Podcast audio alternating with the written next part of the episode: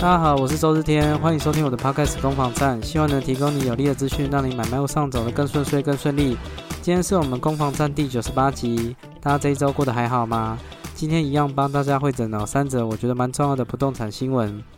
那也希望提供你一些新的资讯哦，也许可以带来一些想法哦。那第一则想跟各位分享的是这个花两亿盖大庙。慈济主公开除哦，这是讲到宜兰县东山乡有一个占地两千平的大庙，那盖盖盖盖还没有完工哦，就在今这个月的八月十一号哦，宜兰县政府前往去把它拆除。那有一些违建的争议在哦，甚至他的这个幕后金主肖慧文先生，据说了政商关系人脉雄厚，哦这个。好像还涉及到一些其他的事情哦，那等下会跟大家做讨论。那第二则想跟大家分享的是，这个大陆知名的房地产开发商碧桂园陷入财务危机哦，会不会是下一波的这个金融海啸？那这个在上周其实有跟各位提到哦，那没想到这个新闻持续延烧，那开始有各个报章杂志开始也陆陆续续报哦，这次借这个机会帮大家做一下会诊。第三者要跟各位分享的是这个包租代管业者违约，市场上契约哦高达六成不合格。这边是讲到说消费者保护处啊，针对目前已经迈向第六年的这个包租代管业务啊进行稽查。那他随机有抽样了二十五家包租业包租业者五十份的转租契约里面，发现竟然有高达百分之六十的合约哦都有一些问题在。也会跟各位分享一下这个包租代管业目前呢面临到哪些问题，那有哪些你可能会需要留意的。OK，那就开始我们今天的节目啊。那首先讲到这个宜兰大庙拆除事件啊，这个宜兰东山乡的慈济祖公哦，慈济就是那个慈济啊，那祖是祖先的祖，公是公庙的公。有没有跟慈济有关系？我不太确定。好，这个我目前查到查查不太到相关的资讯。那主要是说它占地两千平哦，全部都是违建。然后在八月十一号被县市县宜兰县政府派人去把它拆除掉。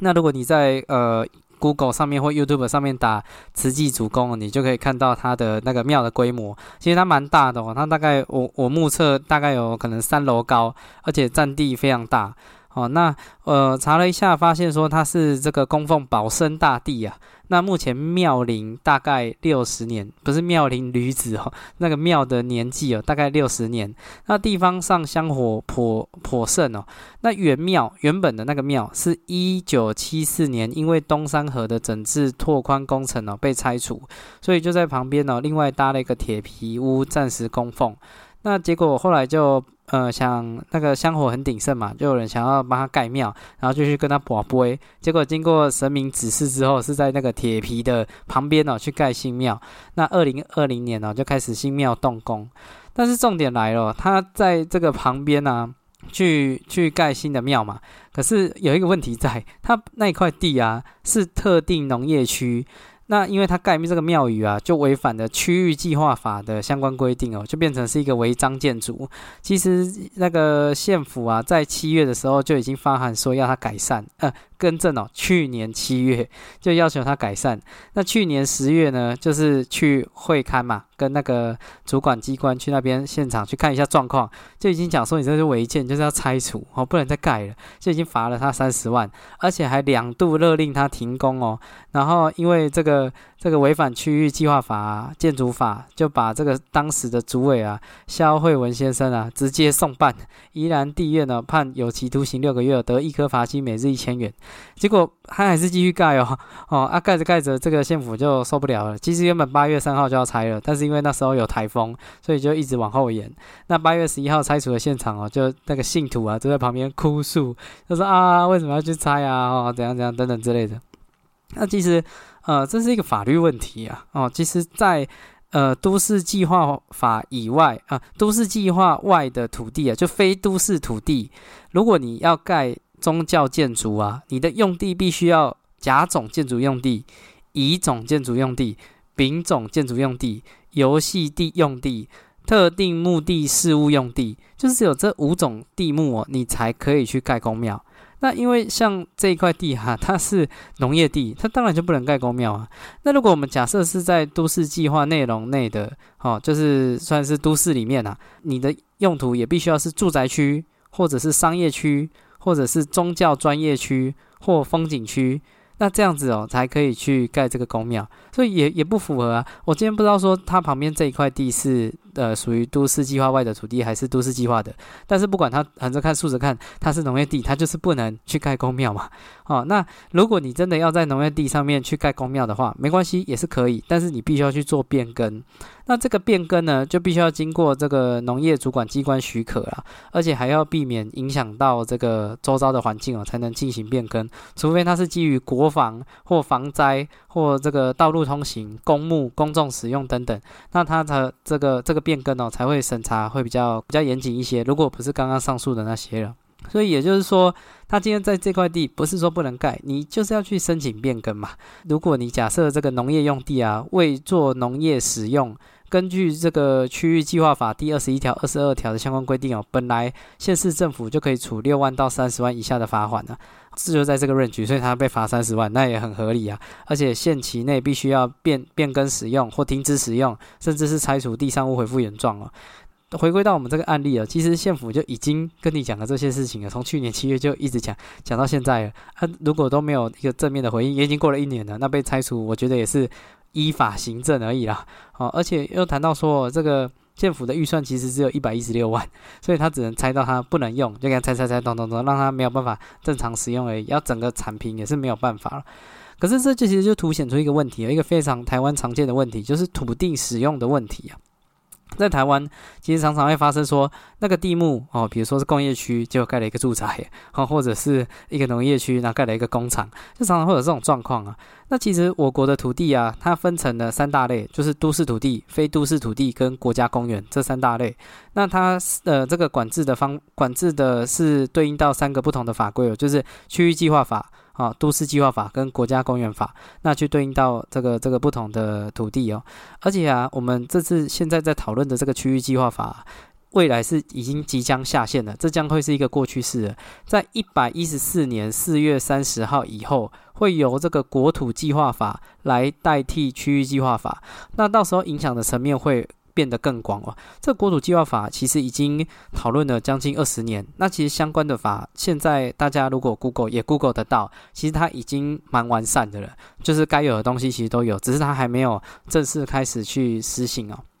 国土计划法的立法宗旨在于说，针对我国管辖之陆域及海域，为达成国土永续发展，所定定引导国土资源保育及利用之空间发展。也就是说，它是为了永续发展去制定的。法规哦，那在这个情况下，它就会面跟以前这个区域计划法就有点不同喽。举一个最简单的例子哦，以这个案子为例啊，它其实还是有机会去走农地变更，它只要变更成刚刚讲到的那几种类型，那符合这个这个地目的使用啊，它其实还是可以盖公庙的。可是未来国土计划法之后啊，就没得商量了哈，这个东西就没得商量了。如果你要再去变动啊，其实程序会非常非常的复杂。以前是主管机关说的算，那未来则是由县市国土计划主管单位去审查，那个标准跟以前比哦，是规格是不太一样的。那其实这就触及到很多这个农地产屌啊的利益了。以前会有想说啊，我有一块农地，那我留着，未来可能有机会庇佑子孙嘛，因为农地有机会变更，农地变成建地，哇，那就发大财了。哦，可是未来啊，如果你有一块农地，它就是一块农地，你的庇佑子孙的，就是有一块农地可以耕作，不能再随意变更了。我这边非常推荐哦，有一个呃地震室是洪世阳地震室哦，他同时也是一位老师，他在 YouTube 上面就有讲到说这个国土计划法，他有拍摄一些相关的影片啊，非常鼓励各位去看哦，而且你看完之后，你对国土计划法会有更新的一个认识。而且啊，在未来这个国土计划法实行的情况下，它的这个罚款标准也是完全不一样喽。区域计划法就是罚你个三十万，然后叫你拆除而已。可是如果在一百一十四年四月三十号以后啊，最高最高可开罚一百万到五百万，哦，一百万到五百万，哦，这就不是闹着玩的了。那当然也是可以这个连，而且还可以连续开罚哦，不是不是只是罚一次而已哦，然后还可以断水断电勒令停业。那这个是罚钱的部分。不只是罚钱了，未来国土计划法，如果你的这个土地使用是违规使用，造成灾情的话，跟还有这个相关规定哦，国土计划法三十九条提到，如果发生灾情，你可以要克七年以下有期徒刑，并得一颗罚金五百万。那如果致人于死啊，五年以上十二年以下的有期徒刑，并得一颗罚金一千万元。那如果是重伤的话，是三年以上十年以下得并科七百万的罚金哦。所以在这个情况下，你未来如果国土计划法正式上路，然后你那个土地啊又给人家乱用的话，其实那个会变得很责任会高很多了。好，所以这样看起来，它被拆除好像也不是坏事啊。那甚至是说，刚刚讲到的罚钱，然后把你抓去关。除此之外啊，政府也考量说自身能力的部分。所以在这个国土计划法第四十条里面，还有讲到说，他还有检举奖金哦。未来也不会有什么没呃没有办法有人力资源，就透过这个检举的制度啊，哦，人家去把你检举，还有奖金可以拿，就让这个民众之间互相当纠察队啦。哦，那在那个情况下，我想。我想，正正式上路之后，可能会有很多的这个违规的事项啊，或者是检举的事项产生，所以必须要去留意啊。那假设在此时此刻收听节目的你，家里刚好有一些农地或者是一些土地的使用是。呃，介于一些合法跟非法之间的，可能要跟你的长辈，或者是去做一下功课。哈，红是阳地震士，红是水共红，士是那个士兵的士，阳是那个飞飞扬的扬，飞扬的扬。红四阳地震式的 YouTube，你看完之后会对国土计划法会有更深的认识。那该怎么做就赶快做。呀，一百一十四年，现在还有时间，非法赶快让它变合法，不然就该拆的把它拆拆，未来比较不会有什么什么风险在哦。OK，那这是我们的第一则哈。第二则则是这个大陆知名房地产开发商碧桂园的违约状况哦，是否会带来风暴？哦，简单讲一下哦，碧桂园控股有限公司是大陆。一家，以房地产开发为主要的大型综合企业，总部位于广广东省佛山市，有超过三十年的发展史哦。曾被中国称为这个房市之优生的碧桂园，也是当局哦，中共当局指定的模范建商。在二零零七年在香港挂牌，公司创办人杨国强之女儿杨惠妍，因持有约百分之七十八的股份哦，二十五岁就要居中国女首富。更更数次哦，名列富比士哦亿万富豪排行榜里那个前几名哦。但是在这个七今年七到八月期间呢，陷入了财务危机。除了在香港挂牌的股票崩跌以外啊，这个旗下的债券啊也止跌也急跌哦。十一档在中国发行的债券呢，也于八月十四号停牌，规模约约六百九十一台币哦。国际信评机构穆迪更在利息。利息偿还跳票事件之前呢，就已经将碧桂园的信用平等呢，从 BA 三降至 B 一的这个非投资等级。最近因为它的那个利息跳票嘛，危机爆发之后啊，穆迪更进一步降评到三级至 CAA 一，也就相当于有这个乐色债中的乐色债啊。那为什么这个新闻会很吓人？因为最大的一个原因在于说，碧桂园这个它很多的开发项目，其实在中国的三线、四线的城市，那当地的房地产其实已经状况很低迷了，严重的这个供过于求了。那如果到时候又出问题啊，碧桂园手上还有将近有九十万套房屋哦，还没有交屋。那如果出问题啊，将会又会有九十万户的购房者的资产受到大幅的影响啊，危机更波及数百座城市，因为。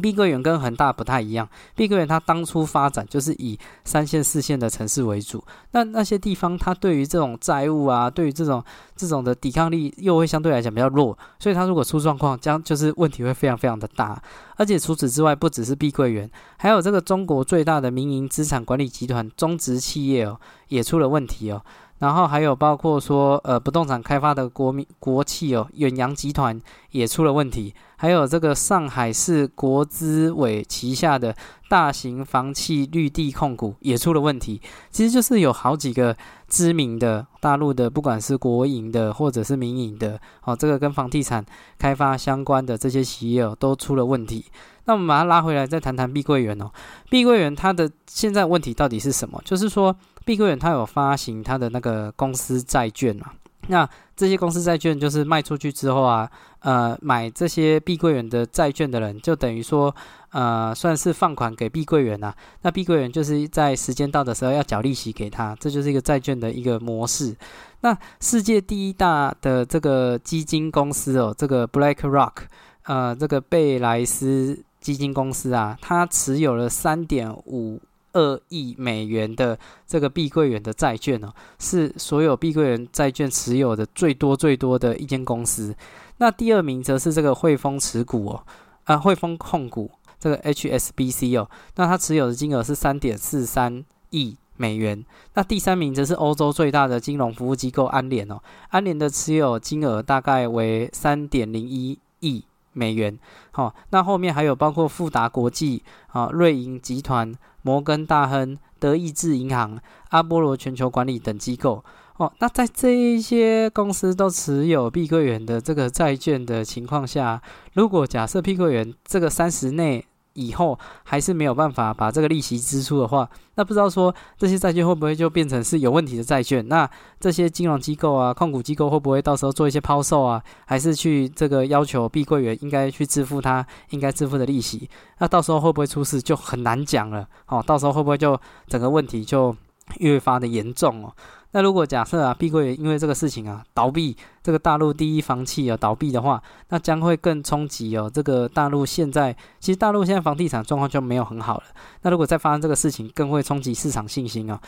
房地产这个产业非常的看购物信心哦。其实，在二零一七年的时候，那个习近平在十九大就发发表出房子是用来住的，不是拿来炒的。那也因为他提出这个诉求之后啊，大陆的房地产就进进入了这个五线时代。五线是哪五线？就是限购、限贷、限售、限价、限商。在那个时候，就在这些呃限制的情况下，各地啊就会产生了很多的这个严格的房地产调控政策。那这个事情是二零一七嘛？那到了二零二零年发生了这个新冠的疫情，那更是对整体的经济带来巨大的影响啊！截至目前至今哦，还是没有很明显的看到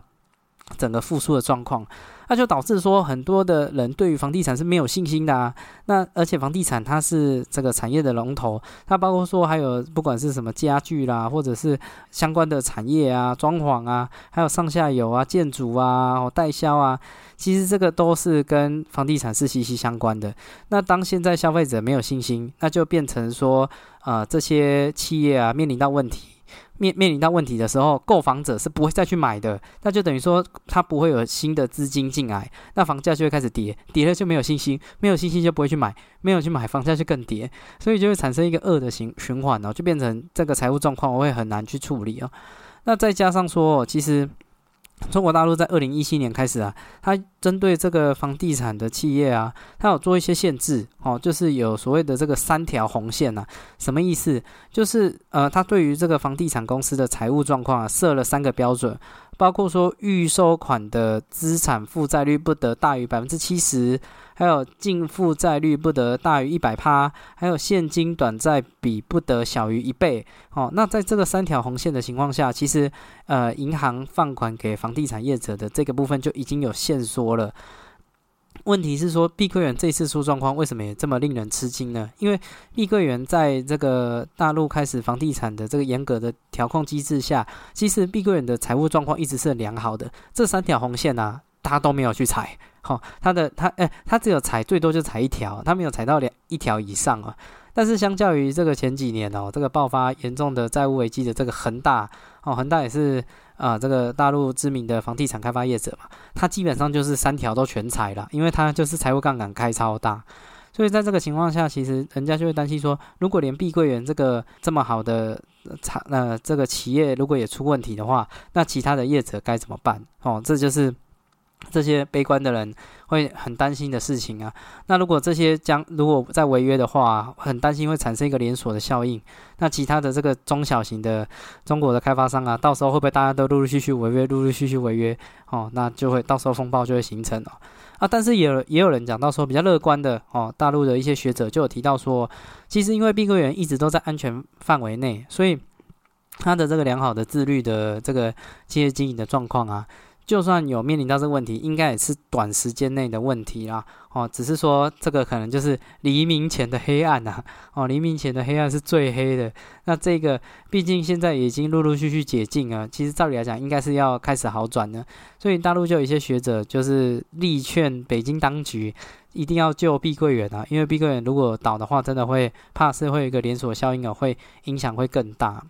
OK，那这大概是呃第二则的有关于碧桂园的一些资讯的会诊哦。那最后一则想跟各位分享的呢，则是这个包租代管业者违约哦，市场上的契约高达六成的不合格哦。呃，全台一年呢，平均哦，大概租赁有十万件，那那大概会发生一千件的这个租赁纠纷哦。那在租赁专法上路四年后啊，包租代管这个上路大概六年后啊。八月十一号，消保处啊随机抽样了二十五家包租业者五十份的转租契约，发现其中啊百分之六十的内容不合格，包括说修缮、还有提前终止租约、还有租赁期间的规定等等之类的。讲到这边，先跟各位分享一下，说什么是包租代管呢？包租代管是二零一七年哦，这个蔡英文政府的社会住宅非常重要的社会住宅政策之一哦。那呃，包租跟代管是两个不同的概念。包租是指说政府委托业者以市场租金价格的八折向房东承租市场上的空余屋，那业者再转租给弱势的房客当二房东，代为管理物件呢。也就是说，包租就是直接算是业者跟房东先租房子，再转租给别人。好，这个是包租。那代管呢，则是政府委托业者去媒合房东和弱势的房客去签约哦。那房东以市市场的租金九折去出租物件呢。那业者则是在租赁期间哦管理这个物件。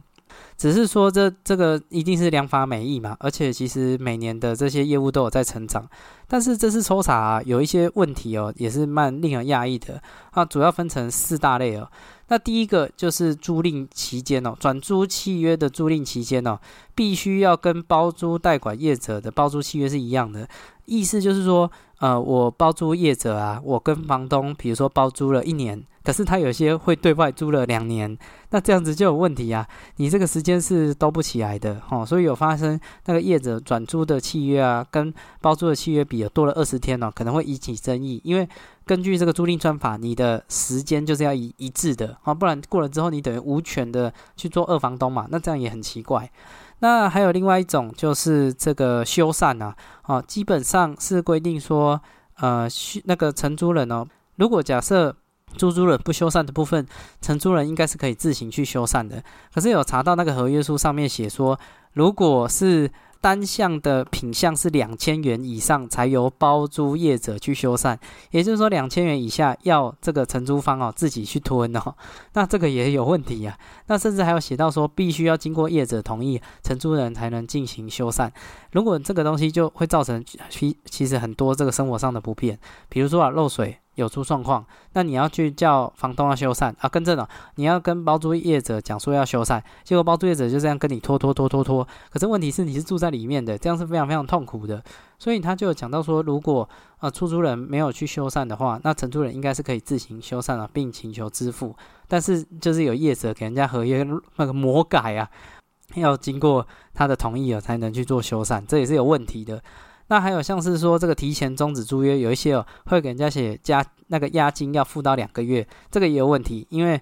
这个租赁转法有写到，其实押金就是最多就是一个月，所以你这个对于说承租人不利的这样的条文哦都是有问题的。那最后啊，还有像是说这个出租人、承租人啊，其实应该要共同点交房屋价金返还，这是什么意思？就是有时候那个包租业者啊，那个租约到期了。照理来讲，如果要退租哦，要点交的时候，其实房东是要到的。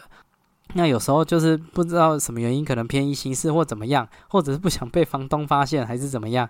包租业者并没有通知这个房东哦，前来做点交啊。哦，所以在这个情况下，就是会有呃，这是这一次这个消保官哦去稽查有发现的问题啊。可是问题是哦，实物上面啊，其实这个是合约书上的问题，在实物上面也有遇一些问题，是蛮麻烦的哦。借这个机会跟大家分享哦，这个就是凸显出包租代管的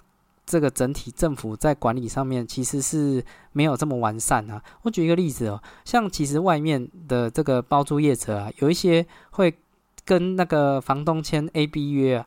他就是说呃跟房东报两万块的租金，可是他却跟房客收两万五千块的租金。好，那其实这个也是也是会有一些疑虑在啊。好，那还有一些是那种谎报修缮，就是啊，我修了一个东西，修了可能其实只有花两千块，可是他却跟房东报到五千块，那个发票都是有问题的。那个发票到时候就是跟那个开发票的厂商去对拆嘛。哦，你开给我高一点，哦，到时候再分钱给你。哦，那这种福报的问题其实也蛮严重的。那甚至有那个业务离职啊，就比如说包租代管原本是 A 业务去完成这件事情的，可是过了一年，A 业务已经离职了，那 B 业务什么状况都不知道，造成这个交接上面有问题啊。那我这边网络上还有查到一个很惨的一个案例哦，就是说那个包租业者啊。不给房东租金哦，什么问题？就是因为那个包租业者讲说，他因为跟政府是有纠纷，就是政府原本承诺说要要补贴给我多少钱，可是他没有补贴给我，所以就扣住人的的那租金哦，不给房东。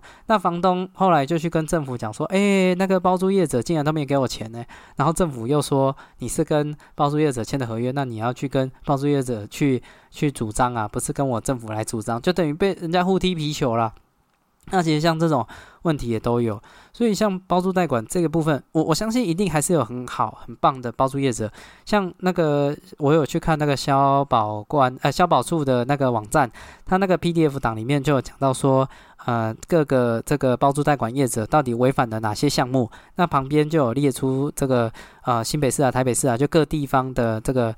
包租代管业者的名字，然后右边的话就是他们违规的项目。那我有看到那个资优生，就是整条都没有违规，超强的啊！也有那种就是整条都是黑的，哦，就是一堆违规了。对啊，所以我相信这个包租代管的核心的问题是在于说，政府控管到底有没有办法掌握整个包租代管业者是不是有在依法好好的去出租哦，去承租，这个东西是需要再更费心的了，对吧？不然包租代管它本身的业务其实是是真只是良法美意啦，希望说这个租赁啊可以去帮助到真的有这个居住需求的人，但是如果缺乏管理，就会出现这种乱七八糟的问题啦。OK。那大概是这是这一周三者新闻的分享啊，那也希望这样的节目呈现形式你会喜欢。如果你觉得我讲的还不错，或者是这几则新闻你觉得可以分享的，也麻烦就是帮我跟你的朋友、亲朋好友之间可以分享这一则这这些新闻的会诊哦。OK，那也谢谢你收听到节目的最后，也祝你有愉快的一天。